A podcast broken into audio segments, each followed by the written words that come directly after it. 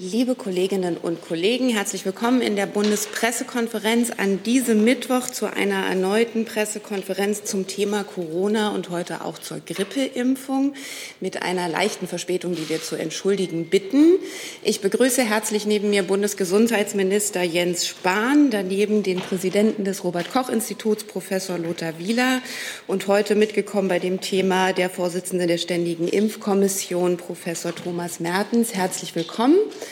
Alle drei, vermute ich mal, werden vorab etwas sagen. Und der Minister beginnt. Sie haben das Wort. Ja, liebe Frau Buschow, meine sehr verehrten äh, Damen und Herren. Äh, insgesamt äh, zur äh, Corona-Lage. Kurz äh, sehen wir ja, äh, dass auch nach den Reiserückkehrern nach dem Ende der Sommerferien mit Beginn der Schulen und dem regelmäßigen Testen wir im Moment eine Inzidenz, auch eine Situation im Gesundheitswesen auf den Intensivstationen haben, mit denen wir umgehen, auch gut umgehen können. Übrigens nicht zuletzt auch aufgrund der Erfolge beim Impfen. Man stelle sich eine solche Inzidenz und eine solche Lage ohne Impfung vor. Wir sehen also, es macht einen Unterschied. Wir wissen aber eben auch, dass wir letztes Jahr um diese Zeit herum äh, dann auch haben sehen können, dass die Zahlen nach einem Plateau einer Seitwärtsbewegung wieder gestiegen sind und wir weiterhin es eben miteinander in der Hand haben, vor allem durch AHA-Regeln, Schutzmasken, gerade auch in den Bereichen öffentlichen Nahverkehr, Einzelhandel, wo man den anderen nicht kennt und seinen äh, Impfstatus äh, durch 3G äh, geimpft, genesen und getestet. Auch das hat offenkundig einen Unterschied gemacht mit der Einführung Ende August und vor allem im Impfen, Impfen, Impfen einen entscheidenden Unterschied weitermachen können, auch für Herbst und Winter. Und ich finde, das gibt ja erstmal auch Anlass für Zuversicht, die Situation, in der wir sind, aber eben weiterhin auch mit Vorsicht die weiteren Schritte zu gehen. Wir haben jetzt 108 Millionen Corona-Impfungen in Deutschland. Fast vier von fünf Erwachsenen sind geimpft. Das ist eine gute äh, Quote. Es reicht noch nicht für einen ganz sicheren Herbst und Winter, aber es ist jedenfalls schon auch eine große Zahl. Ich bin erstmal dankbar für die Bürgerinnen und Bürger, die sich für eine Impfung entschieden haben. Und wir haben mittlerweile auch über 40 Prozent der 12- bis 17-Jährigen, die mindestens einmal bereits äh, geimpft sind. Und wir sehen in allen Lebensbereichen, welchen entscheidenden Unterschied hier das Impfen macht. Nun haben wir hier in der Pressekonferenz, in der öffentlichen Debatte viel über die Corona-Impfung geredet und werden das auch weiterhin tun wollen aber eben gleichzeitig auch heute ausdrücklich und im Schwerpunkt für die Grippeimpfung werben. Warum? Äh, weil eben auch äh, gerade jetzt mit Blick auf Herbst und Winter äh, für die Frage, wie belastet auch in der gleichzeitigen Corona-Pandemie Lage, in der wir ja weiterhin sind, wie belastet die Intensivstationen das Gesundheitswesen werden und wie viel Leid und Krankheit entstehen kann, auch die Frage äh, mit beinhaltet, wie hoch eine mögliche Grippewelle äh, wird. Herr Professor Wieler wird äh, gleich mit darauf hinweisen, dass nicht zuletzt, das klingt erstmal paradox, weil wir letztes Jahr so gut wie keine Grippe hatten, in diesem Jahr das Risiko umso höher ist, auch für eine Grippewelle. Wir haben es geschafft miteinander, nicht zuletzt durch die AHA-Regeln auch, äh, die machen eben auch für die Übertragung von Grippeviren einen Unterschied. Das letztes Jahr so gut wie keine Grippe. Ich glaube, so ein Jahr hat es noch nie gegeben, seit es Aufzeichnungen gibt in Deutschland rund um äh, Grippe, so gut wie keine Grippe in Deutschland äh, da äh, gewesen ist. Äh, aber das erhöht eben das Risiko, wenn wir nicht gut aufpassen in diesem Jahr, wegen einer geringeren Grundimmunität für eine Grippe in diesem Jahr. Zum Zweiten äh, hat damit eben dann auch es bestimmte Risiken, auch die Grippe, insbesondere für Vorerkrankte, für äh, Ältere. Äh, wir appellieren auch an äh, Schwangere, an medizinisches Personal. Herr Professor Mertens wird auf die Empfehlungen der Ständigen Impfkommission auch für die Grippe eingehen. Ähm, auch dort gibt es eben Risiken. Und deswegen ist unsere klare Bitte und auch Aufforderung, bitte lassen Sie sich gegen Grippe impfen. Das ist kein harmloses Fieber, sondern es kann insbesondere auch bei Vorerkrankte und bei Ältere, Älteren einen sehr schweren, teilweise auch tödlichen Verlauf nehmen. Wichtig ist, genug Grippeimpfstoff ist vorhanden. Wie im vergangenen Jahr hat der Bund rechtzeitig und diesmal noch frühzeitiger zusätzlichen Grippeimpfstoff besorgt. Das haben wir ja letztes Jahr erstmalig gemacht, dass der Bund zusätzlich zu den Bestellungen der Ärztinnen und Ärzte und der Apotheken auch Impfstoff äh, äh bestellt hat, sogar mehr nochmal für diese Grippesaison als für 2020. Wir haben es miteinander geschafft im letzten Jahr, dass wir über 22 Millionen Grippeimpfungen in Deutschland hatten, so viele wie noch nie zuvor. Also es haben sich der, vor der letzten Herbst-Winter-Grippesaison so viele Deutsche gegen Grippe impfen lassen wie noch nie zuvor. Normalerweise sind es zwischen 15, 17, 18 Millionen, die sich impfen lassen, diesmal über 22 Millionen. Und wir wollen natürlich gerne auch eine entsprechende Größenordnung wieder erreichen. Dieses Jahr stehen 27 Millionen Impfstoffdosen zur Verfügung. Mehr als genug. Der Unterschied zu letztem Jahr ist, sie stehen auch frühzeitig zur Verfügung. Wir hatten letztes Jahr die Herausforderung, dass äh, wegen Bestellungen, die wir erst im März, April haben aufgeben können, und das ist für Grippeimpfstoffbestellungen relativ spät, äh, auch die Lieferungen erst äh, teilweise im Dezember, Januar erfolgt sind. Dieses Mal werden sie schon jetzt im Oktober, November die Grippeimpfstoffe nahezu alle zur Verfügung stehen, alle 27 Millionen Dosen und damit die Situation, die letztes Jahr entstanden ist, äh, dass da auch viel Nachfrage war, die nicht gleich hat bedient werden können in den Arztpraxen, so nicht wieder entstehen. Und deswegen ist eben die wichtige Botschaft für all diejenigen, für die eine, Grippe, eine Grippeimpfung empfohlen ist, steht auf jeden Fall auch ein Grippeimpfstoff zur Verfügung und für viele darüber hinaus auch. Wichtig ist, zusätzlichen Schutz geben auch bei der Grippe die AHA-Regeln. Das haben wir eben, wie gesagt, im letzten Winter auch schon gesehen. Und so gilt jetzt für diesen Winter, wenn wir mehr im Innenraum sein werden, sowohl für Corona wie für Grippe, äh, dass eben durch AHA-Regeln und äh, vor allem das Tragen medizinischer Schutzmasken, etwa im öffentlichen Nahverkehr, wir für beide Infektionskrankheiten einen Unterschied machen. Ich selbst habe mich gerade in einer Hausarztpraxis im Wedding gegen Grippe impfen lassen. Mir ist bewusst, das ist fast noch etwas früh. Es macht Sinn, das jetzt äh, Mitte, Ende Oktober, Anfang November zu tun für die Bürgerinnen und Bürger. Ich bin weder über 60 noch vorerkrankt, aber ich bin jemand, der viel Kontakt hat zu anderen. Und auch das sagt ja die Ständige Impfkommission. Wenn jemand im Publikumsverkehr, wie es da heißt, mit häufigem Kontakt mit anderen äh, äh tätig äh, ist, äh, etwa beruflich, dann macht eine solche Impfung eben auch Sinn, weil das Risiko, andere anzustecken und auch ein Übertragen der zu sein an andere dann eben auch entsprechend höher ist. Äh, und jedenfalls gilt das für Politikerinnen und Politiker wie für viele andere Menschen auch. Wir begegnen täglich vielen anderen. Und deswegen macht auch dort eine Grippeimpfung für Journalistinnen und Journalisten im Zweifel auch äh, unbedingt äh, Sinn. Und deswegen habe ich mich heute gegen Grippe impfen lassen. Mir ist wichtig, damit ein Zeichen zu setzen mit dieser Grippeimpfung, dass es in diesem Jahr besonders wichtig ist, sich gegen Grippe impfen zu lassen. Nur weil es eben Corona gibt, sollte man Grippe nicht auf die leichte Schulter nehmen. Mit einer Impfung schützt man sich, aber man hilft vor allem auch mit, dass das Gesundheitssystem nicht in eine zu starke Belastung in diesem Herbst und Winter kommt. Ein letzter Hinweis. Wer sich noch nicht gegen Corona hat impfen lassen oder eine Auffrischimpfung benötigt, kann das zeitgleich mit der Grippeimpfung kombinieren. Also es ist zeitgleich beim selben Arztbesuch möglich, sowohl die Corona-Erst- oder Auffrischimpfung zu machen und die Grippeimpfung. Auch damit hat sich die Ständige Impfkommission beschäftigt. Herr Professor Mertens wird sicherlich auch darauf äh, eingehen. Äh, deswegen möchte ich noch mal betonen, doppelt impfen gehen führt auch zu doppeltem Schutz. Danke. Hey Leute, hier sind Thilo und Tyler. Jung und Naiv gibt es ja nur durch eure Unterstützung. Hier gibt es keine Werbung, außer für uns selbst. Das sagst du jetzt auch schon ein paar Jahre, ne? Ja. Aber man muss ja Aber mal wieder darauf halt, hinweisen. Ne? Stimmt halt. Ne? Und ihr könnt uns per Banküberweisung unterstützen oder PayPal. Und wie ihr das alles machen könnt, findet ihr in der Podcast-Beschreibung. Dann ergänzt Herr Wieler. Ja, guten Morgen, meine Damen und Herren. Gut, dass wir heute einmal über Grippe reden. Ähm, aber Fakt ist auch, dass man nicht vorhersehen kann, wie sich eine Grippesaison auswirkt, wie sie verlaufen wird und wie stark die Grippewelle sein wird. Und das ist in diesem Jahr auch nicht anders. Ähm, womit wir aber rechnen müssen, meine Damen und Herren, ist, dass im Herbst und Winter die Covid-19-Fallzahlen steigen werden.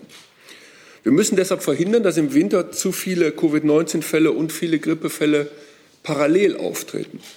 Und das können wir am besten verhindern mit Impfungen und damit, dass wir diese Basismaßnahmen, die allbekannten AH- und L-Regeln einhalten und natürlich auch die Corona-Warn-App nutzen. Je mehr Risikopatienten gegen Grippe geimpft sind und je mehr Menschen gegen Covid-19 geimpft sind und je mehr Menschen sich an diese Maßnahmen halten, desto besser kommen wir durch diesen Herbst und diesen Winter.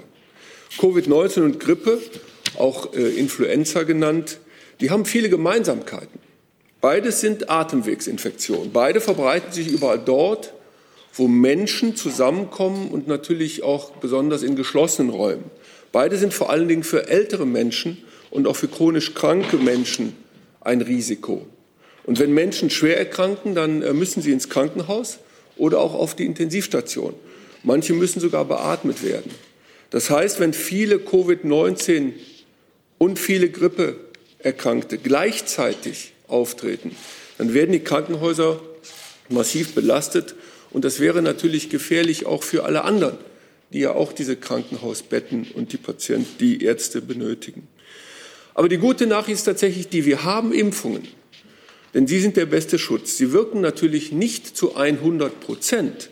Sie können aber etliche Erkrankungen und vor allen Dingen auch schwere Verläufe verhindern. Die Impfung gegen Covid-19, meine Damen und Herren, das wissen wir, ist, ist sehr wirksam und sie wird für alle Menschen in unserem Land ab zwölf Jahren empfohlen. Und wenn Sie es noch nicht getan haben, bitte lassen Sie sich jetzt gegen Covid-19 impfen, denn Sie schützen ja damit sich und Sie schützen auch damit andere. Die Impfung gegen Grippe wird in erster Linie hingegen bei bestimmten Risikogruppen empfohlen, vor allen Dingen über 60-Jährige, chronisch Kranke in jedem Alter, auch Kinder und Schwangere, aber auch Menschen, die mit diesen Risikogruppen zu tun haben. Für die empfehlen wir die Grippeimpfung. Und wenn Sie zu diesen Gruppen gehören, lassen Sie sich bitte gegen Grippe impfen. Die Wirksamkeit kann von Jahr zu Jahr stark variieren. Das hängt von vielen verschiedenen Faktoren ab. Aber trotzdem ist diese Impfung der beste Schutz gegen Grippe. Auch alle anderen können sich übrigens gegen Grippe impfen lassen.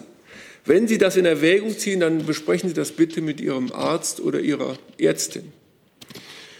Was, wie gesagt, auch weiter ganz entscheidend ist, das ist, dass einige grundsätzliche Maßnahmen eingehalten werden, auch wenn sie genesen, getestet oder gegen Corona geimpft sind. Abstand halten, Maske tragen, Hygieneregeln beachten, lüften und die Corona-Warn-App nutzen. Sich so kurz wie möglich mit vielen anderen Menschen in geschlossenen Räumen aufhalten. Bei Atemwegsinfektionen, das ist mir besonders wichtig, bitte zu Hause bleiben und sich auf Covid-19 und Influenza testen lassen. Diese Maßnahmen reduzieren das Risiko deutlich, sich mit anderen Atemwegserregern und vor allen Dingen auch mit Grippeviren zu infizieren. Und ich möchte noch mal kurz besonders auf die Gesundheit von Kindern hinweisen. Es gibt ja in Deutschland rund neun Millionen Kinder unter zwölf Jahren. Sie sind nicht nur Grippe und anderen Atemwegsinfektionen ausgesetzt, sondern natürlich auch Covid-19. Und das meist ungeschützt, weil sie sich eben aktuell nicht gegen Covid-19 impfen lassen können. Kinder und Jugendliche sind tatsächlich stärker betroffen als im letzten Jahr. Dort gibt es mehr Fälle. Und bei ihnen können natürlich auch schwere Fälle auftreten, auch wenn dies glücklicherweise selten der Fall ist. Und auch sie können natürlich von Spätfolgen betroffen sein. Und dazu wird die Datenlage immer besser, um das einschätzen zu können. Es liegt in aller unserer Hände, in unserer Verantwortung, die Gruppe der Kinder zu schützen. Und dazu gehört auch, dass sich alle, die es können, äh, die mit den Kindern umgehen, sich impfen lassen gegen Covid-19 und auch die anderen Maßnahmen einhalten. Denn wir möchten ja, dass unsere Kinder so sicher wie möglich die Schulen und auch Kitas besuchen können. Danke. Und Herr Mertens, Sie haben das Wort. Ja, meine Damen und Herren, ist ja einiges gesagt worden. Also ich glaube, die Covid-19-Situation hat den meisten Menschen in Deutschland klargemacht, dass Impfen eben eine geniale und sehr bedeutende Errungenschaft der Medizin sind. Und man kann es auch so sagen, um viele Infektionsprobleme zu lösen, nutzt uns oder hilft uns am Ende nur eine gute Impfung. Andererseits können wir sagen, dass durch die Kontrollmaßnahmen, die notwendig waren, am Anfang die Impfung zum Beispiel bei den Kindern etwas zurückgegangen ist, einfach deshalb, weil Eltern äh, sich gescheut haben, äh, zum Kinderarzt zu gehen.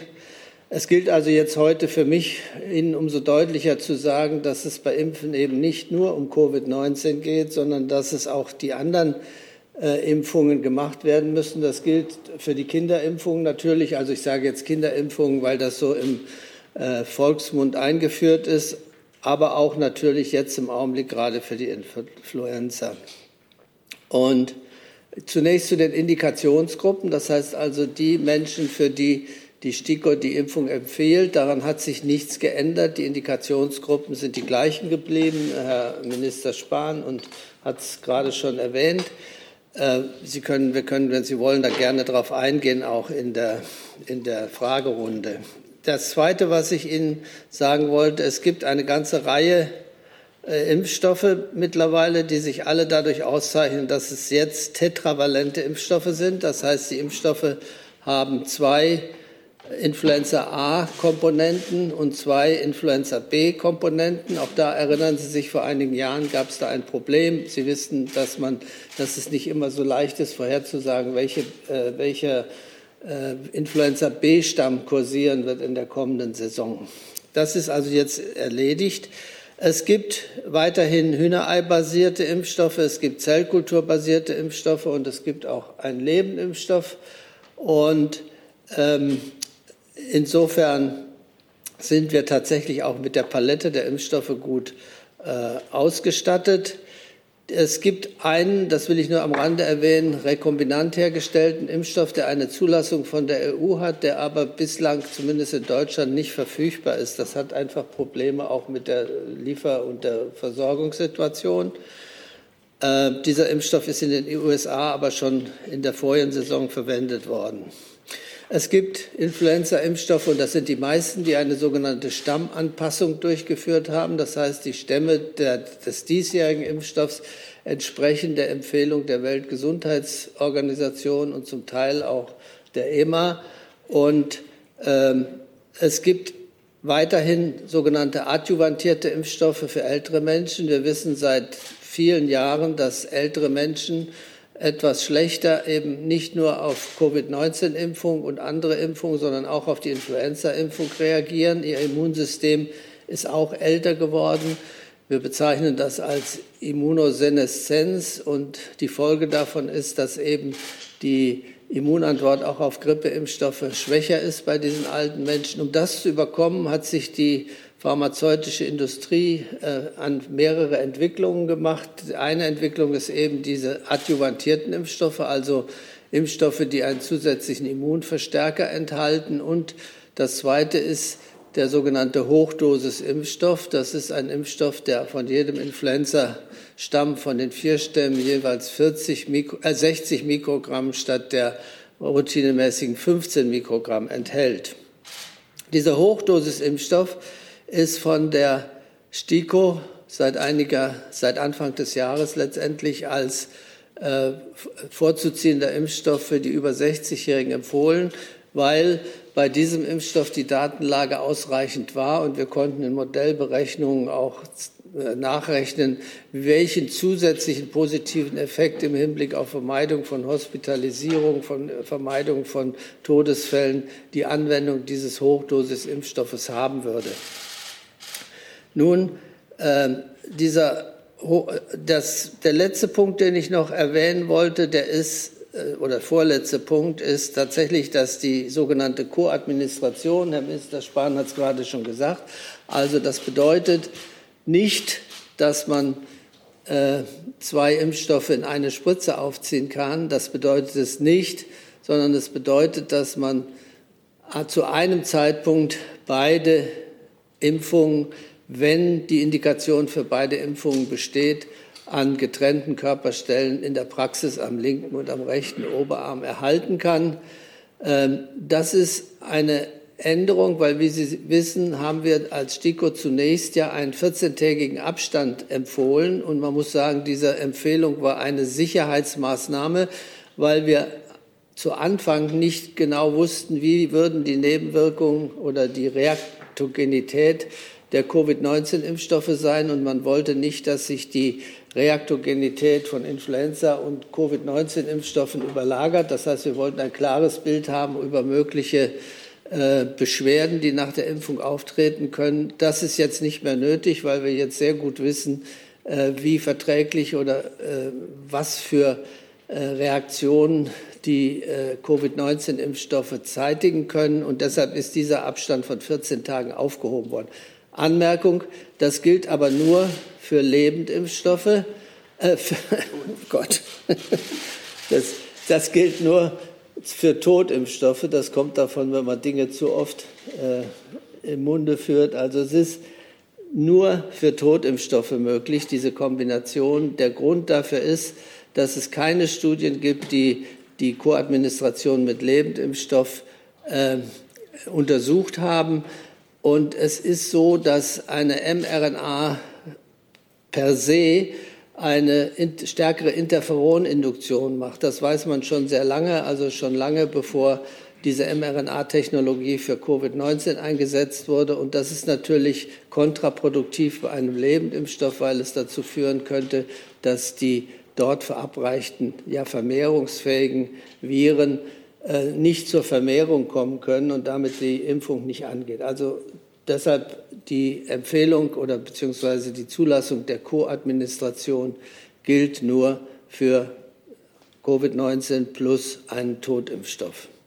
Letzte äh, Aussage. Bislang sind die, obwohl es im letzten Jahr wirklich mehr Impfungen gegeben hat, aber wenn man sich die Altersgruppe nur der 60-Jährigen und Älteren anschaut, sind unsere Impfquoten auch gemessen an den Empfehlungen, internationalen Empfehlungen zu schlecht je nach Altersgruppe, also 60 bis 69, 70 äh, bis 79 und über 80-Jährige liegt die so bei uns zwischen leider nur 30 und 40 Prozent, kann man so sagen ungefähr.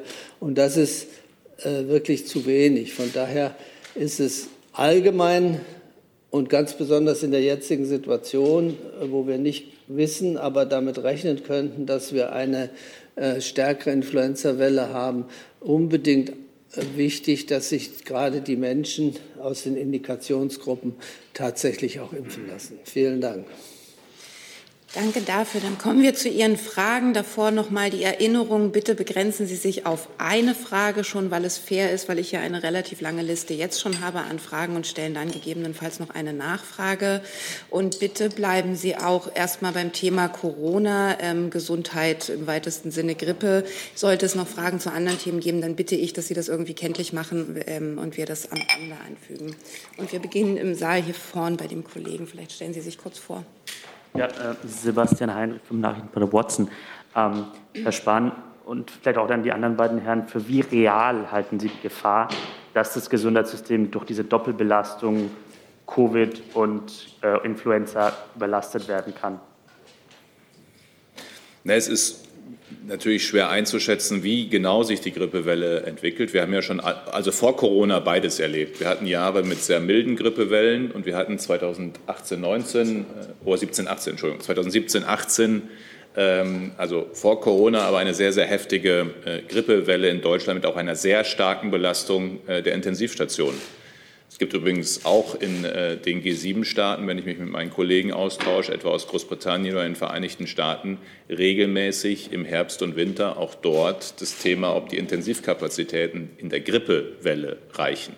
Und insofern ist das schwer vorherzusagen, aber wir haben eben schon gesehen in den letzten Jahren, dass auch eine Grippewelle eine sehr starke Belastung des Gesundheitswesens mit sich bringen kann. Und dass wir das durch einen einfachen Peak sozusagen, durch eine Grippeimpfung miteinander vermeiden können, finde ich, ist doch Anlass genug dafür zu werben.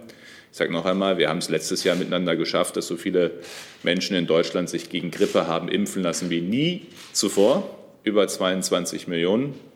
wenn wir diese Größenordnung wieder schafften und diesmal auch ohne dass Ärger entstehen muss, weil möglicherweise zwei, drei Wochen lang der Impfstoff knapp war. Also das Paul-Ehrlich-Institut hat die allermeisten Chargen schon freigegeben äh, für die Grippeimpfung in diesem Jahr. Äh, wir haben deutlich früher bestellen können, weil wir einfach früher wussten, dass wir uns darauf vorbereiten müssen. Die Lieferungen werden jetzt noch dieses Jahr, Oktober, November vor allem erfolgen. Das heißt also, es ist äh, dieses Jahr auch einfacher möglich.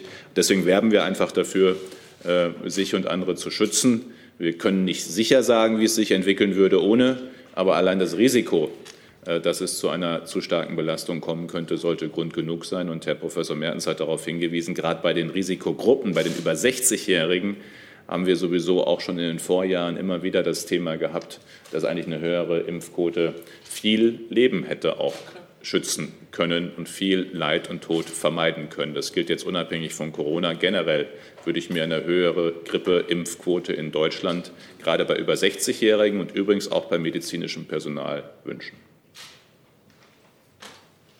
Möchten Sie noch ergänzen? Ja, dem ist nicht viel hinzuzufügen, aber der entscheidende Punkt ist nochmal, mit diesen Impfungen rettet man ja auch Leben. und man verhindert eben auch Krankheiten und schwere Krankheitsverläufe. Das alleine ist doch schon das Ziel, warum wir unsere ganze Arbeit machen. Ne? Also wir möchten doch einfach, dass in unserem Land so viele Menschen wie möglich gesund bleiben. Und es gibt wirklich wenige Interventionen äh, vorbeugend, die so toll wirken wie Impfungen. Hat Herr Mertens eben nochmal sehr klar gesagt, eine geniale ähm, Erfindung. Und das, also ich bin daran interessiert, dass möglichst wenig Menschen überhaupt erst erkranken oder schwer erkranken. Das ist für mich die Hauptmotivation, warum ich Menschen zum Impfen auffordere. Eine Frage in dem Zusammenhang von Alessandro Peduto von der Funke Mediengruppe. Er fragt den Minister und Professor Wieler, welche Gründe gibt es, dass derzeit die Hospitalisierung bei den über 60-Jährigen steigt, obwohl in dieser Gruppe viele geimpft sind? Liegt es am Auslaufen der Wirkung der Impfungen? Ja, ja also ähm, wir haben, und da kann Herr Mertens wahrscheinlich auch noch äh, mehr zu sagen, eventuell, weil er ja sehr intensiv natürlich die Wirkung der Impfung betrachtet. Also ich möchte zunächst einmal sagen, ja, die Impfrate ist gut. Auch noch mal ganz klar sagen, die Mehrheit der Deutschen ist klug genug, das zu wissen. Die lassen sich impfen. Ja, wir haben recht hohe Impfraten. Also die über 60-Jährigen, da haben wir eine Impfrate von über 84 Prozent. Das ist wirklich gut. Ist noch nicht ausreichend, aber es ist gut. Also offensichtlich sind mehr als acht von zehn wissen, dass die Impfung eine gute Sache ist. Aber es sind eben immer noch 15 äh, Prozent knapp, sind eben noch nicht geimpft. Und wenn Sie sich die Altersgruppe anschauen, das sind äh, rund drei Millionen Menschen. Und ich sage das, ich kann das auch gar nicht oft genug sagen. Wenn alle diese drei Millionen Menschen erneut infiziert würden mit dem SARS-CoV-2-Virus, dann werden davon wieder sehr, sehr viele auf Intensivstationen einfach landen. Das heißt also, wir haben bisher eigentlich noch keinen Hinweis darauf, dass es auf ein Waning, ein Nachlassen des Impfschutzes in erster Linie ankommt. Aber unter diesen Menschen befinden sich natürlich auch sehr hochaltrige und für die wurde ja von der STIKO eine Impfung, eine dritte Impfung empfohlen, diese Hochaltrigen und Immunsupprimierten. Bei denen hat sich der Impfschutz insgesamt noch gar nicht so optimal ausgebildet. Und das heißt also, bei denen ist jetzt auch eine dritte Impfung angeboten worden. Also eine Mischung aus beidem. Aber ich will noch mal sagen, wenn drei Millionen deutsche Menschen über 60 ähm, infiziert werden, die noch nicht geimpft sind, dann haben wir im letzten Jahr gesehen, von 10.000 über 80-Jährigen werden 1.800 sterben von diesen. Und von 10.070 bis 79-Jährigen sind im letzten Jahr 770 gestorben, die nicht geimpft waren. Also es gibt noch leider genug Menschen, die eben noch nicht genügend Schutz haben. Ja, also wir als STIKO beschäftigen uns sehr intensiv mit der Frage, wie lange schützt die Impfung, die Grundimmunisierung, sei es jetzt äh, mit den zwei Impfstoffen oder sei es auch mit dem, der einen Impfung mit dem Janssen-Impfstoff. Das ist ja uns, eine unserer zentralen Aufgaben. Und die Frage ist auch, wie lange schützt diese Impfung in den verschiedenen Altersgruppen? Das ist sozusagen und in den verschiedenen Gruppen auch der Immunsupprimierten. Sie wissen, für die Immunsupprimierten ist das abgeschlossen. Es gibt eine veröffentlichte Empfehlung, in der ja auch eine, eine Tabelle drin ist, die recht genau dem Arzt hilft, äh, seinen eigenen Patienten oder seine eigene Patientin einzuordnen. Dass äh, die, die äh, Empfehlung für die weiteren Boosterimpfungen ist derzeit gerade ähm, in der, in der Mache sozusagen. Da gibt es geschriebene, den geschriebenen Entwurf, an dem wir jetzt arbeiten und der ähm, und ich will Ihnen eine Zusammenfassung sagen, die, glaube ich, eine Erkenntnis, die wichtig ist. Wir haben dabei, es gibt etwa 19 Studien derzeit, die diese Frage untersuchen, nämlich wie lange wirkt die Impfung, die Grundimmunisierung. Und die, es ist da eine relativ klare Aussage rausgekommen. Die, der Schutz vor schwerer Erkrankung und Tod und auch Hospitalisierung ist weiterhin gut. Was früher nachlässt als der Schutz vor äh, schwerer Erkrankung und Tod ist der Schutz vor Infektion, das heißt also vor Menschen, die sich wieder infizieren können. Das ist natürlich auch interessant, aber primär unser erstes Ziel ist natürlich, die Menschen vor schwerer Erkrankung und Tod zu schützen. Und das ist durch die Impfung, Grundimmunisierung zumindest in der normalen Bevölkerung sicher gegeben. Ausnahmen davon sind die Menschen, die aufgrund von Vorerkrankungen, aufgrund von Immunsuppression oder aufgrund von hohem Alter eben von vornherein keine so gute äh, Immunantwort machen konnten. Und da wird es auch so sein, oder ist es ja schon so, dass man da jetzt die dritte Impfung empfiehlt. Es gibt übrigens auch Studien, die zeigen, dass auch bei Immunsupprimierten, die auf die Erstimpfserie nicht reagiert haben, doch etwa 30 bis 40 Prozent noch reagieren, wenn die eine weitere Impfung bekommen. Das ist eine sehr beruhigende Information, weil sie uns zeigt, dass die dritte Impfung bei diesen Menschen tatsächlich auch einen nachweislichen Sinn macht, weil wir dadurch noch äh, bei vielen dieser Menschen eine sogenannte Serokonversion hervorrufen können. Also das ist das, was man dazu sagen kann. Äh, schwieriger ist die Frage, äh, wann wirklich eine Wiederimpfung ähm, der gesunden Menschen in unserem Land, die so in der Altersgruppe zwischen 18 und 59 sind, da ist die Datenlage schwerer äh, zu beurteilen, das muss man ganz klar sagen. Aber ähm, und von daher ist das auch der Grund, warum die, wir uns äh, damit etwas schwerer tun, sozusagen. Also ich rede jetzt von den Menschen unter 60 und ich rede von den jungen Menschen, die an sich sonst gesund sind. Und Sie wissen auch, dass die Weltgesundheitsorganisation ja zu Recht darauf hingewiesen hat, dass man so viel impfen sollte wie nötig, aber eben auch nicht mehr als nötig. Und wir als STIKO versuchen auch, und das ist ja auch unsere Aufgabe, diese hierfür die Daten zu schaffen, um letztendlich dann irgendwann sagen zu können oder sagen zu können, wann der geeignete Zeitpunkt zur Drittimpfung für welche Gruppe ist. Nochmal gesagt, Immunsupprimierte sind klar, sehr alte Menschen sind auch klar. Schwieriger ist diese Frage zu beantworten, viel schwieriger ist diese Frage zu beantworten bei den gesunden Menschen zwischen, sagen wir, 18 und äh, 60 Jahren oder 59 Jahren. Letzter Satz, das kann man auch nicht oft genug sagen. Das ist aber die Gruppe, bei der wir leider noch Defizite in den Impfquoten haben. Und das ist in jeder Hinsicht bedauerlich, weil es wirklich darauf ankäme, diesen Menschen klarzumachen, dass es bei ihrer Impfentscheidung nicht darum geht, ob sie selbst Angst oder nicht Angst vor einer Infektion haben, sondern da ist es wirklich wichtig, dass man sie zur Impfung von der Impfnotwendigkeit überzeugt damit eben sozusagen der größtmögliche Effekt auf den Verlauf der sogenannten vierten Welle oder letztendlich auch unserer Pandemie erzielt werden kann. Also das ist eine wirklich entscheidende Aussage auch. Danke. Ich glaube, jetzt die Frage war ausführlich beantwortet. Dann würde ich jetzt im Saal direkt weitermachen, dass wir weitere Fragen schaffen und zu Herrn Keller geben. Herr Keller, Herr Keller, damit wir Sie alle verstehen, müssten Sie sich, auch wenn Sie uns dann nee, näher ans Mikro gehen, die Maske bitte aufbehalten. Herr Professor Mertens, könnten Sie doch noch einmal sagen, wem Sie genau wirklich empfehlen, eine äh, Auffrischungsimpfung zu machen, allen ab 60 oder nur allen ab 80? Und gibt es Gruppen, äh, denen Sie ausdrücklich abraten von der Auffrischungsimpfung? Die, STIKO, das muss man auch sagen, hat ja eigentlich, wenn ich das richtig sehe, kaum je irgendwie abgeraten von einer Impfung, das mal zu beginnen. Aber die Frage ist, für welche Empfehlung können wir sozusagen die notwendigen Daten äh, äh schaffen? Und das haben wir versucht zu tun. Das hat auch ein recht klares Ergebnis gegeben. Und äh, prinzipiell will ich jetzt nicht sagen, was sozusagen dabei rausgekommen ist, aber Sie liegen mit Ihrer, äh, mit Ihrer, sozusagen Ihrer Annahme schon ganz richtig. Das ist zwischen den 60 und den 80-Jährigen. Ich will nur noch einmal, weil das ja immer wieder diskutiert wird. Das eine ist, ob eine Impfung möglich ist nach Zulassung und rechtlich, und das andere ist, ob sie empfohlen ist. Das sind zwei verschiedene Dinge. Mit der Zulassung der EMA für die Auffrischimpfung ist sie sogar noch zusätzlich über das, was wir vorher schon, es war auch vorher schon möglich im Rahmen der Zulassung, aber es ist ausdrücklich Bestandteil äh, der Zulassung, dass diese Auffrischimpfung möglich ist. Die Frage, ob sie für bestimmte Gruppen in bestimmten Situationen, Alter, Vorerkrankung empfohlen ist, äh, ist dann die Frage, die die Ständige Impfkommission sich, äh, Gott sei Dank, eben immer wieder in der Auswertung von Studien anschaut. Und insofern der Impfstoff dafür ist in Deutschland da.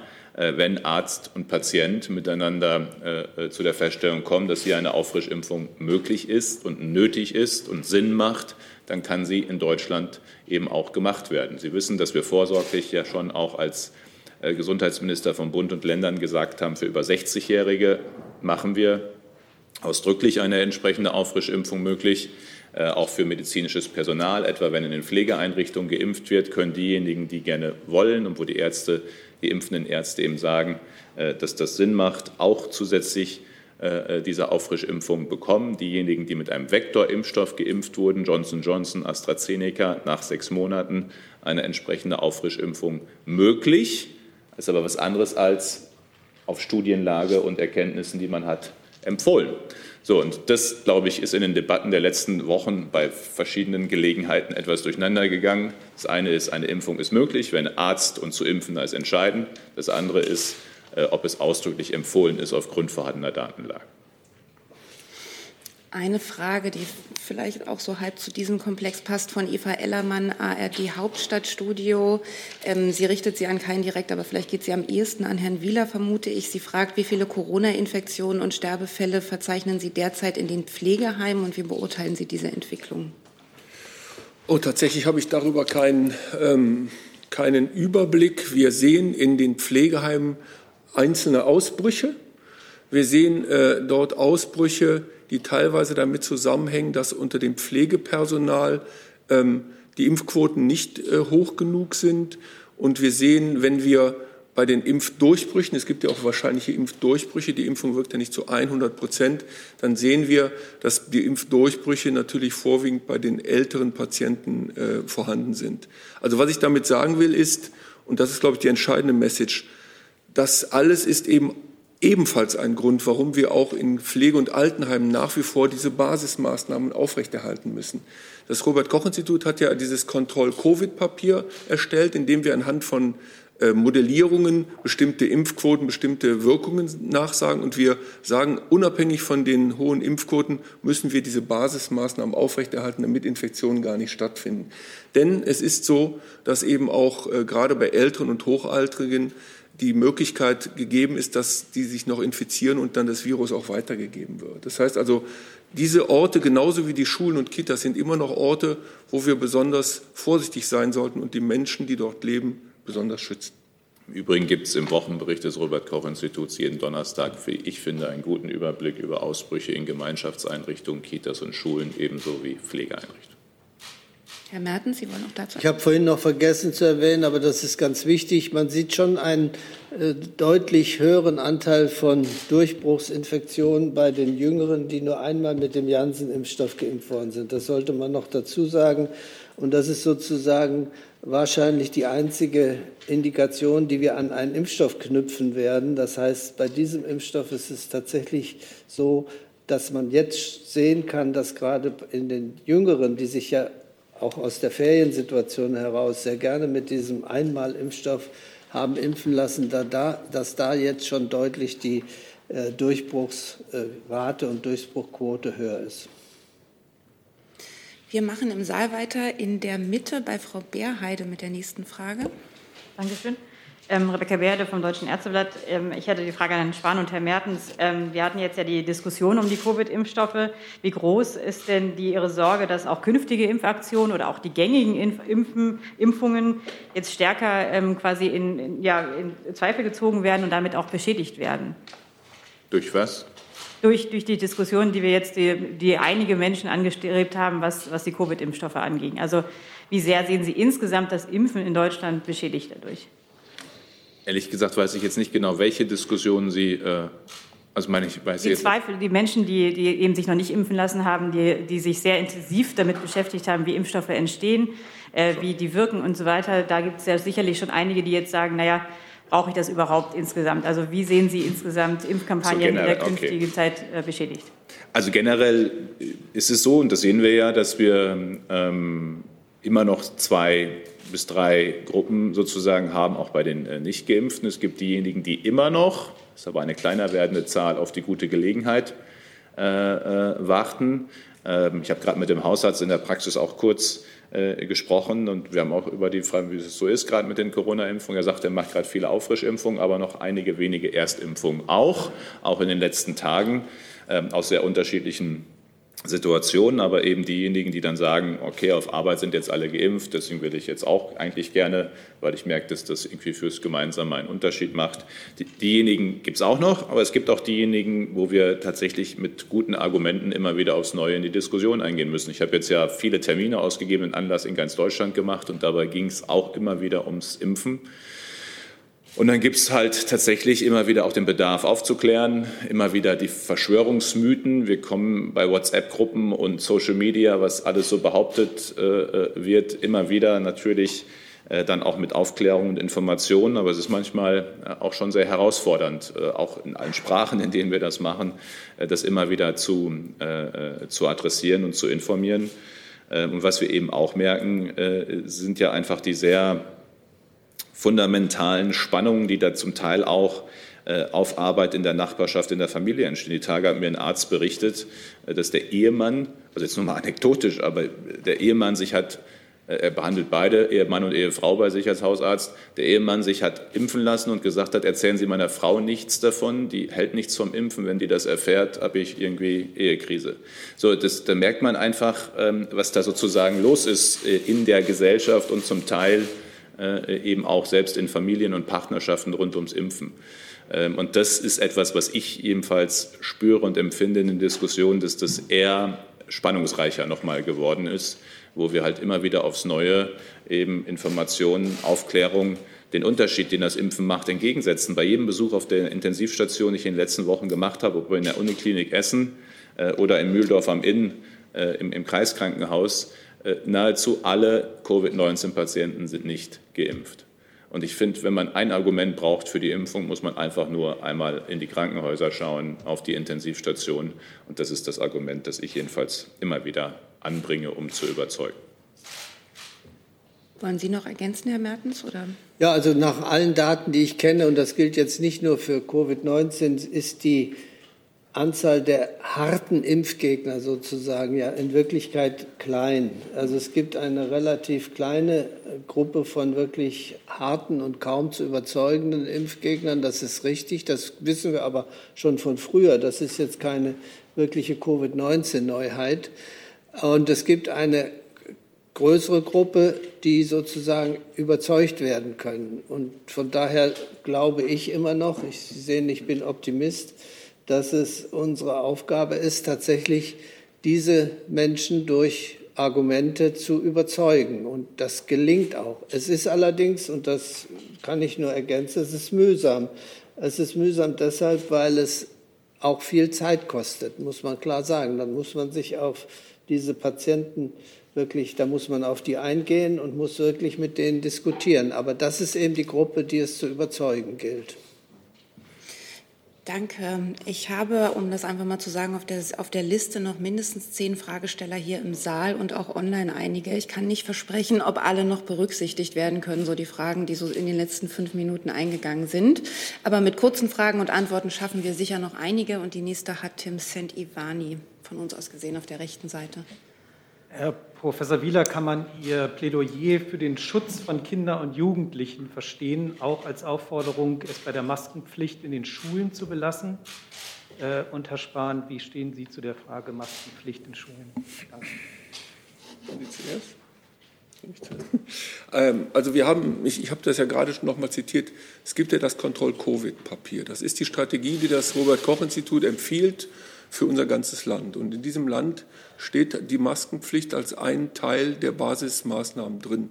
Daran hat sich nichts geändert. Und es gibt auch bislang keinen Grund, das zumindest noch bis zum nächsten Herbst, wir reden von, äh, Entschuldigung, bis zum nächsten Frühjahr, also auch so ein Versprecher, ähm, also über den Herbst, Winter noch bis zum nächsten Frühjahr sehen wir keinen Anlass aufgrund der Tatsache, dass ja durch zunehmende Innenräume die Infektionszahlen steigen. Ähm, es gibt keinen Anlass, daran zu rütteln, dass Schutzmaßnahmen in Schulen, in Kitas und auch in äh, Alten- und Pflegeheimen insbesondere, das sind jetzt die zwei vulnerabelsten Gruppen, die wir noch haben, dass diese Schutzmaßnahmen nicht aufrechterhalten werden sollten. Ganz klar. Und ähm, es, es gibt keine ganz klare Datenlage bezüglich der Langzeitfolgen bei Kindern. Sie wissen, dass akute Infektionen bei Kindern, dass es dort sehr wenige Komplikationen gibt, glücklicherweise. Bei der sogenannten Long-Covid-Diskussion, da gibt es noch keine, da gibt es wirklich äh, unterschiedliche Daten, wenige überzeugende Daten, aber da werden in Kürze auch Daten äh, publiziert werden, die belegen, dass eben bei Kindern auch Long-Covid vorkommen kann. Und deshalb sind wir nach wie vor der Ansicht, dass wir Kinder zu schützen haben.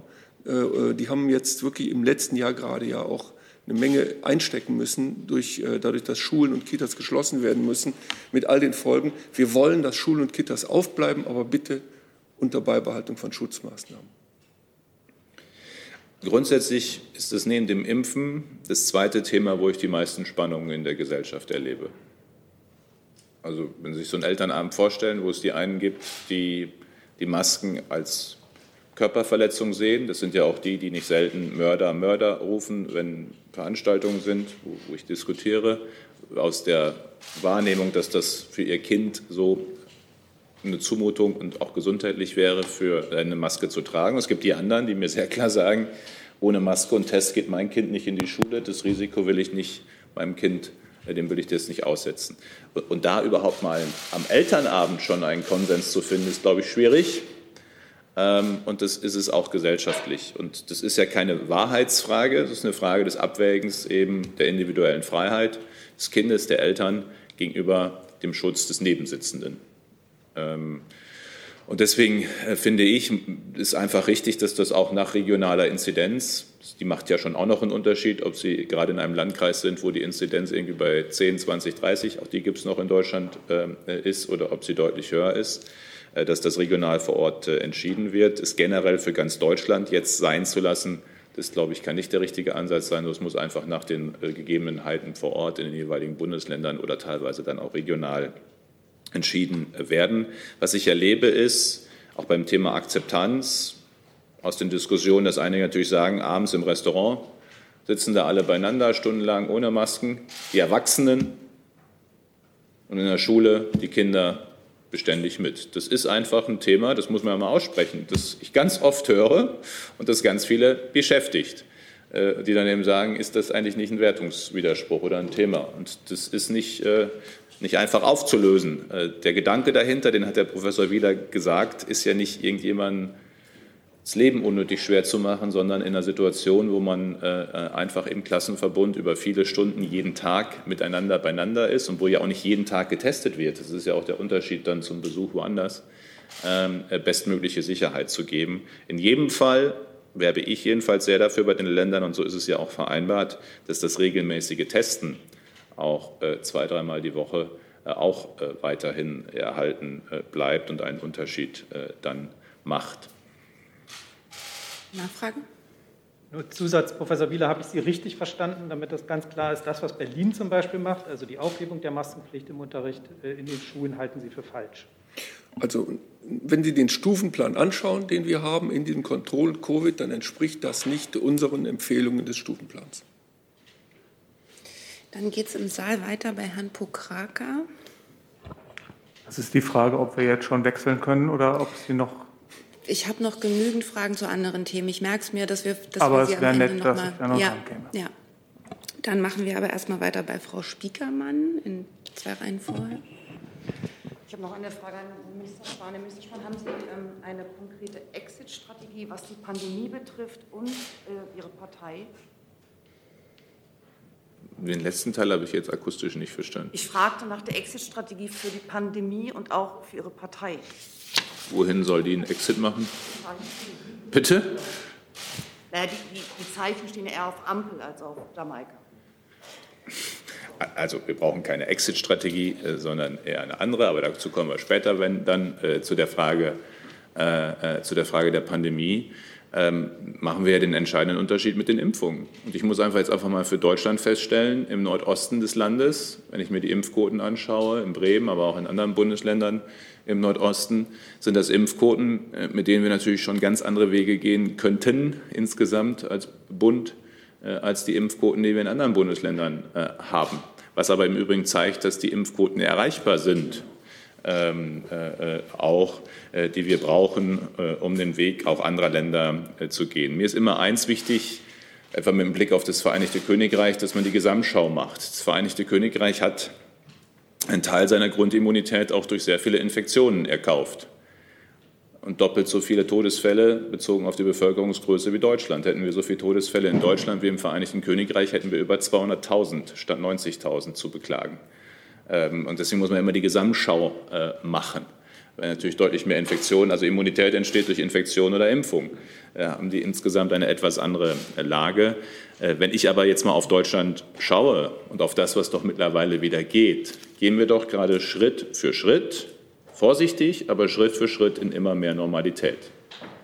Das Herausfordernde ist, dass wir gleichzeitig gerade in Herbst und Winter hineingehen, eine Zeit, wo wir mehr im Innenraum sind, wo möglicherweise das Immunsystem insgesamt etwas schwächer ist äh, und ähm, wo wir wissen, dass Infektionskrankheiten wie diese sich häufiger und leichter verbreiten in diesen Jahreszeiten.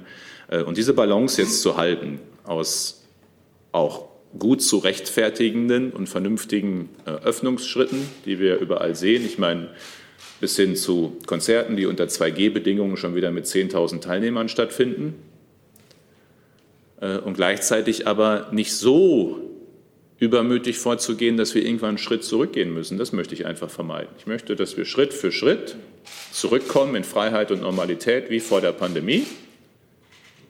Gleichzeitig es aber so machen, dass wir nicht zu schnell gehen und dabei irgendwann wieder umdrehen müssen, weil ich glaube, das wird sehr viel Akzeptanz zu Recht dann kosten und im Übrigen auch unnötiges Leid verursachen. So, und in diesem Weg, finde ich, gehen wir bis hierhin sehr ausgewogen, mit vielem, was schon wieder geht, mit einer Impfquote, die auch schon einfach viel wieder möglich macht. Ich sage noch einmal, vier von fünf Erwachsene haben sich bereits für eine Impfung äh, entschieden. Das ist schon mal ein wichtiger Unterschied, aber es reicht insbesondere bei den besonders verwundbaren, den über 60-Jährigen aktuell eben noch nicht, äh, noch nicht ganz. Und die Exit-Strategie, äh, wenn Sie so wollen, ist, dass wir jetzt über Herbst und Winter gut aufeinander aufpassen, dass wir noch viele vom Impfen überzeugen, dass wir aber auch gleichzeitig wissen, dass entweder durch Impfung oder Infektion wir eine solche Lage erreichen werden, auch in der Immunität, dass wir im Frühjahr und Sommer aus heutiger Sicht, wenn keine andere Variante mehr kommt, bei der das Impfen nicht wirkt, äh, mit sehr viel Normalität dann weitermachen können, in Sicherheit. Die Kollegin Vera Wolfskamp vom, auch von der ARD äh, fragt auch Sie, Herrn Minister, nach den kostenpflichtigen Tests ab Montag. Stellt sie die Frage, was bedeutet das für die zukünftige Strategie zur Eindämmung der Pandemie? Und macht man sich im Gesundheitsministerium Gedanken darüber, was dagegen zu tun ist, dass der Anreiz, solche Tests zu fälschen, steigt? Also zuerst einmal äh, passiert ja jetzt zum 11. Oktober das, was zwischen Bund und Ländern miteinander vereinbart war, dass nämlich ab dem 11. Oktober die Bürgertests, also es geht nicht um die Tests, das ist mir nochmal wichtig, die Tests an Orten, wo man sein muss, Schule, Arbeit oder besonders sensiblen Bereichen, Pflegeeinrichtungen, Krankenhäuser, bleiben kostenlos. Sondern hier geht es ja um die Testungen, äh, die kostenlos äh, angeboten sind als Bürgertests ähm, und insbesondere eben auch genutzt werden, um die 3G-Regeln bei Restaurants, Veranstaltungen in anderen Bereichen dann auch äh, umzusetzen. Und da ist eben die gemeinsame Vereinbarung ja, dass die ab dem 11. Oktober kostenpflichtig werden, nicht mehr kostenlos sind, auch aus einer Begründung heraus, dass die kostenlose Impfung jetzt für jeden, der gewollt hat, auch möglich gewesen ist und dann daraus nicht der Anspruch entstehen kann, dass alle anderen dauerhaft dann in diesen Bereichen und für diese Zwecke den Test mit bezahlen. Geht ja nicht um wenig Geld, sondern jeden Monat um viele hundert Millionen Euro. Die Frage ähm, des Fälschens von äh, Testzertifikaten ist natürlich eine, die uns auch beständig beschäftigt. Das ist im Übrigen eine Straftat, um das auch noch mal ausdrücklich äh, zu sagen. Äh, äh gleichzeitig umso mehr davon digital stattfindet. Auch da geht ja mit dem Kopfpass äh, und den digitalen Zertifikaten mittlerweile äh, schon sehr viel, desto besser. Wir müssen jetzt miteinander schauen, auch mit den Anbietern, wie wir auch da schrittweise wegkommen vom Papier oder PDF hin zu einem digitalen Zertifikat das schon da ist, aber dann eben für alle. So ist nicht jetzt völlig neu, aber es gibt halt noch zu viel nicht digital. Die Kollegin neben Frau Spiekermann, ist das bei Ihnen auch eine Corona-Frage? Nee, Dann machen wir erstmal noch mal im Saal weiter bei Herrn Jung. Corona-Frage? Herr Wieler, es gibt ja Zielimpfquoten des RKI in Sachen Corona-Impfung. Wie hoch ist die denn bei der Grippe? Und Herr Spahn, haben Sie Herrn Mertens auch so verstanden, da ja eine Kombi-Impfung Herr Jung, Herr Jung, es haben sich bisher alle dran gehalten, sich auf eine Frage zu beschränken. Vielleicht schaffen Sie es auch mal. Ich habe bei anderen auch mitgezählt. Danke. War nicht so. Also die Zielimpfquote bei der Grippe, die Grippe wird ja, die Grippeimpfung ist ja, ange, die ist ja empfohlen für bestimmte Risikogruppen. Und da möchten wir natürlich so viel wie möglich haben, das ist ganz klar. Eine Zielimpfquote haben wir hier nicht herausgegeben. Ich meine, Herr Mertens wird es besser wissen als ich. Aber wir wissen ja. In Deutschland haben wir keine Zielimpfquote herausgegeben. Es gibt aber Vorstellungen der Weltgesundheitsorganisation dabei. Und letztendlich ist die abgekürzte Aussage, dass die Impfquote in diesen Gruppen über 70 Prozent liegen sollte. Und davon sind wir ja, wie ich Ihnen gesagt habe, noch einigermaßen weit entfernt. Also bei den über 60-Jährigen, bestimmten Vorerkrankungen, Schwangeren, medizinischem Personal über 70 Prozent wäre eine gute Quote. Dann geht es im Saal weiter bei der Kollegin in der Mitte. Andrea Reber, RTL. Sie hatten es gerade angesprochen, Herr Spahn, und zwar Impfpassfälschungen. Die Stadt, also viele werden ja nicht geahndet. Die Staatsanwaltschaft in Köln sieht zum Beispiel gar keine rechtliche Grundlage. Welchen Handlungsbedarf sehen Sie denn oder wie kann man denn das irgendwie praktisch überbrücken, dass man das jetzt ahnden kann?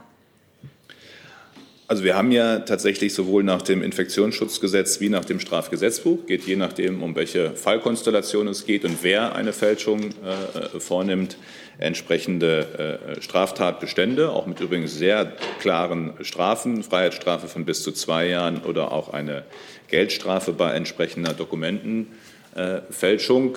Ähm, der Hinweis, dass es möglicherweise äh, Fallkonstellationen gibt, in denen das nicht äh, eindeutig wäre. Das besprechen wir gerade mit dem Bundesministerium für Justiz, ähm, ob, da, äh, ob das so ist. Also aus unserer Sicht jedenfalls ist für die unterschiedlichen denkbaren Fallkonstellationen sowohl, wie gesagt, im Infektionsschutzgesetz oder im Strafgesetzbuch, je nachdem, ist eine eindeutige rechtliche Grundlage da. Ähm, für den Fall oder die Einschätzung, die Sie angesprochen haben, sind wir gerade im Austausch mit den Kollegen im Justizministerium.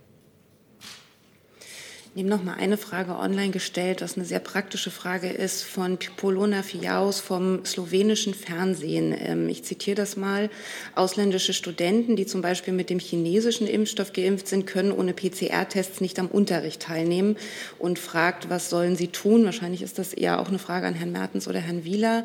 Sollen sie für die Tests bezahlen oder sollen sie zwei weitere Dosen eines akzeptablen Impfstoffs erhalten? Und fragt er eben, ob das irgendwie, ob, ob sie da gesundheitliche Bedenken Bedenkenheiten? Also was die Schnelltests angeht, haben wir genau für diese Konstellation sogar eine Ausnahme vorgesehen, äh, was die weitere Kostenübernahme von Tests angeht. Wir haben ja einige Bereiche, ähm, auch äh, die unter Zwölfjährigen oder auch Schwangere, Stillende und 12- bis 17-Jährige, für die bis Ende des Jahres, weil sie eben die Impfempfehlung deutlich später kam, noch die Tests übernommen werden. Das sind aber die Schnelltests. Solange der Impfstoff, die Debatte kommt immer wieder von verschiedenen Seiten, der Impfstoff, ob es Sputnik ist oder äh, Sinovac heißt er, glaube ich, ne? oder andere äh, Impfstoffe, die in der EU nicht zugelassen sind, äh, können wir sie natürlich äh, nicht gleichstellen ähm, weil das ja auch was mit Studiendaten äh, zu tun hat und der Frage, welche Erkenntnisse auch zum Immunschutz da ist. Jedenfalls nicht in der momentanen Situation. Wenn wir in einer Gesamtsituation anders sind in der Pandemie, wird man auch mit anderen Impfstoffen möglicherweise anders umgehen können. Für die Bereiche werden aber die Schnelltests jedenfalls weiter bezahlt. Ob eine Impfung dann nochmal Sinn macht, das müssten Herr Professor Mertens wahrscheinlich sagen. Ja, es gibt auf der Homepage des Paul-Ehrlich-Instituts mittlerweile dazu ja eine Aussage. In der Tat weiß ich auch, dass dieses Problem der ausländischen Studenten, die jetzt gerade im Herbst anfangen wollen, in Deutschland zu studieren, tatsächlich real ist. Ich bin oft gefragt worden. Und zusammengefasst ist die Aussage die, dass es äh, in einem solchen Fall äh, möglich ist, durch eine Antikörperbestimmung äh, festzustellen, ob diese erste Impfung erfolgt ist und dann eine Impfung, eine weitere Impfung mit einem zugelassenen Impfstoff vorzunehmen. Also es ist nicht unbedingt erforderlich, dass man dann sozusagen die ganze Impfserie wiederholt. Das können Sie jetzt aktuell auf dem, auf dem, beim Paul-Ehrlich-Institut auch unter den oberen drei Spiegelstrichen zu dieser Frage gleich sehen. Und im letztlich muss man sagen, das hat der Herr Minister Spahn ja auch angedeutet, es ist ja im Wesentlichen dann zum, bis heute ein gewisses Problem der Rechtsverordnung letztendlich auch, nämlich was steht in den Rechtsverordnungen drin. Und insofern ist es nur zum Teil ein immunologisches Problem. Ich habe jetzt unter anderem noch Herrn Rinke und Herrn Jessen. Sie beide würde ich gerne noch dran nehmen und dann die Fragen, wie Herrn Pokraker versprochen, zu einem anderen Thema. Herr Rinke. Herr Spahn, ich hätte ganz gerne nachgefragt äh, zur Beschaffung von Medikamenten. Das war ja immer wieder äh, Thema gewesen in den letzten ähm, Jahren. Jetzt haben Sie auf die äh, Grippeimpfstoffe 27 Millionen hingewiesen. Können Sie sagen, ob es bei Corona da neue Entwicklungen gibt, was sowohl Medikamente als auch Impfstoffe angeht? Also es gab ja unter anderem diese Anti-Corona-Pille von Merck, die relativ gut getestet wurde. Also gibt es da oder bei anderen Änderungen? Also zuerst einmal, was Impfstoffe angeht, äh, haben wir ja bei jetzt den Impfstoffen, die noch nicht in Deutschland verfügbar sind, über die Europäische Union auch mit äh, Sanofi und Novavax, was übrigens auch noch mal andere zusätzliche Technologien äh, wären, ähm, Verträge mit Valneva weiterhin, das gestaltet sich, aber wenn ich in die Details gehe, ist aber in Verhandlungen. Ich habe übrigens in vielen Diskussionen gemerkt, dass etwa ein, ein klassischer Totimpfstoff nochmal bei manchen eine andere Akzeptanz hätte, die jetzt sich schwer tun, sich mit den jetzigen Impfstoffen zu impfen. Deswegen haben wir auch ein hohes Interesse daran, auch proteinbasierte und Totimpfstoffe in Deutschland gegen Covid-19 verfügbar zu haben, weil jeden, den wir überzeugen können, auch durch eine andere Impfstofftechnologie, wo er oder sie sich sicherer fühlt, ist es wert, finde ich, diesen Impfstoff verfügbar zu machen. Also die sind unter Vertrag oder in finalen Vertragsverhandlungen und sobald zugelassen, ist natürlich die Voraussetzung, dann auch in Deutschland verfügbar. Was die Frage angeht äh, von Covid-19-Medikamenten, haben wir etwa monoklonale Antikörper und Remdesivir äh, immer dann auch frühzeitig für die Bundesrepublik Deutschland und die Patientinnen und Patienten in Deutschland gesichert und sind deswegen immer dann, und das gilt auch für den konkreten von Ihnen angesprochenen Fall, äh, wenn es entsprechende aussichtsreiche Kandidaten gibt, mit den entsprechenden Herstellern auch im Gespräch äh, um äh, überhaupt die Frage zu erörtern, ob eine Sicherung von Menge notwendig ist oder ob der Marktzugang so erfolgt, dass es ausreichend verfügbar ist per se. Also wir sind an dem Thema dran.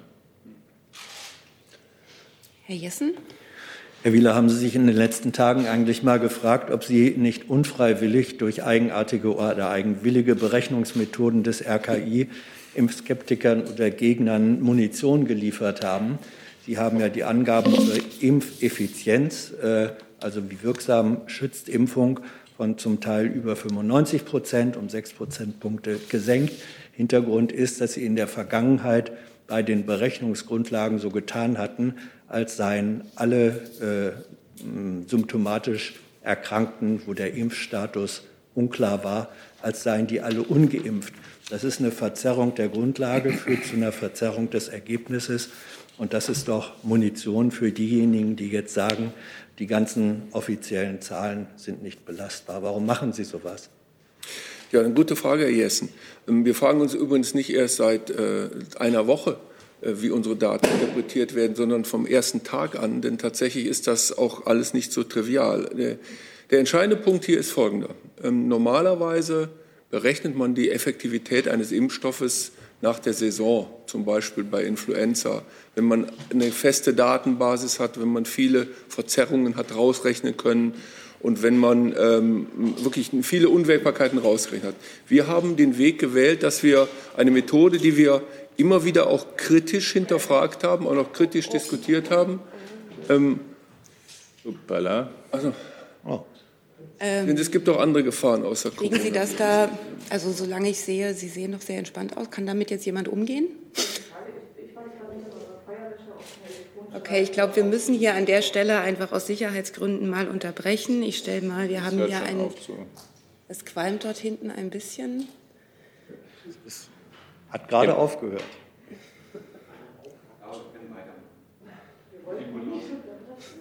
Ja, haben sie aber. Treten Sie mal fest drauf, vielleicht. Ja, so sieht es gut aus. Also um, um das kurz zu Ende zu bringen. Wir haben uns entschieden, eine Schätzung durchzuführen. Die Schätzung, die hat eine Reihe von Unsicherheiten, die wir auch kontinuierlich äh, wirklich besprochen haben und immer wieder ähm, auch dargestellt haben. Und das ist eine grobe Schätzung. Das heißt, bei dieser Schätzung geht es eben nicht um ein paar Prozente hoch oder runter, sondern es geht um eine prinzipielle Schätzung. Und diese Schätzung haben wir insofern korrigiert, dass wir haben ja schon zum zweiten Mal etwas nachkorrigiert. Und das heißt nicht, das ist keine Korrektur, sondern eine Verbesserung der Methodik, weil sie eben mit Unwägbarkeiten verbunden ist. Insofern ist das ein ganz normaler Prozess. Und ich denke, es ist deutlich wichtiger, dass man konservativ äh, diese Schätzung durchführt, als dass man eine Überschätzung der Impfwirkung hat. Denn das wäre tatsächlich für Kritiker noch schwieriger. Aber wie gesagt, das ist eine grobe Schätzung. Es ist eben keine mathematisch wirklich hundertprozentige Effektivitätsberechnung. Die werden wir liefern können, so wie das in allen anderen Ländern auch der Fall sein wird, wenn wir in der Impfsaison wirklich durch haben. Ja, Entschuldigung, aber gerade was Sie sagen, konservativ berechnet, das haben Sie in der ersten Stufe, die Sie jetzt korrigiert haben, eben nicht gemacht. Und wenn Sie sagen grobe Schätzung und gleichzeitig bei der Annahme der Schätzung davon ausgehen, dass alle Menschen, bei denen der Impfstatus unklar ist, ungeimpfte seien, das ist doch ein Fehler, das ist eine Fehlkalkulation mit Ansage. Das muss Ihnen doch vorher bewusst gewesen sein. Herr Jessen, Herr Jessen stellen Sie noch eine Nachfrage? Das oder? war die, ja, ich, die, Sie die Frage ist, warum haben Sie das, warum, warum haben Sie diesen Fehler, von dem Sie wissen mussten, die Annahme ist falsch, warum haben Sie sie trotzdem zugrunde gelegt? Es ist keine falsche Annahme, sondern es sind Dinge, die sich ergeben, wenn man das Meldewesen über Impfungen in Deutschland einführt und die Fallstrecke dieser Meldungen versteht. Das sind Vorgänge, die eben kontinuierlich von uns überprüft werden. Wir haben hier keine falsche Annahme durchgeführt, sondern wir haben diese Annahme so gehalten anhand der Daten, die uns zur Verfügung standen. Herr Pokrake. Ja, vielen Dank, dass äh, die Frage noch möglich ist. Ähm, das interessiert, glaube ich, dann doch auch viele äh, hier im Saal heute auch, ähm, was äh, die Sondierungsgespräche angeht. Herr Spahn, äh, was wir an den letzten Tagen äh, hatten an, ähm, man nennt es gerne Durchstechereien in die Zeitung, ähm, hat das nach Ihrer Einschätzung Ihrer Partei oder wie sehr hat es ihr geschadet, was eine ähm, Regierungsbeteiligung und eine Jamaika-Koalition angeht? Das vermag ich nicht zu beurteilen. Ich kann Ihnen nur sagen, dass es ätzend ist, es ist verantwortungslos, es ist in einer gewissen Weise auch plump. Ähm, und es ärgert mich maßlos. Also wir müssen ein Wahlergebnis aufarbeiten, das schwierig ist. Und es braucht auch seine Zeit und es braucht auch die klare Aussprache. Das andere ist aber, dass ich finde, und das ist das Einzige, was ich jetzt im Rahmen dieser Pressekonferenz dazu sage, die eigentlich ja um Grippe geht, ich finde, Jamaika hätte eine Chance verdient, trotz schwieriger Ausgangslage, weil es spannend wäre in vielerlei Hinsicht, weil es helfen würde, auch manche gesellschaftlichen Themen möglicherweise zu befrieden, zusammenzuführen. Aber ich muss gleichzeitig ja auch akzeptieren und sehen, äh, dass es jetzt erstmal auch andere Gespräche gibt.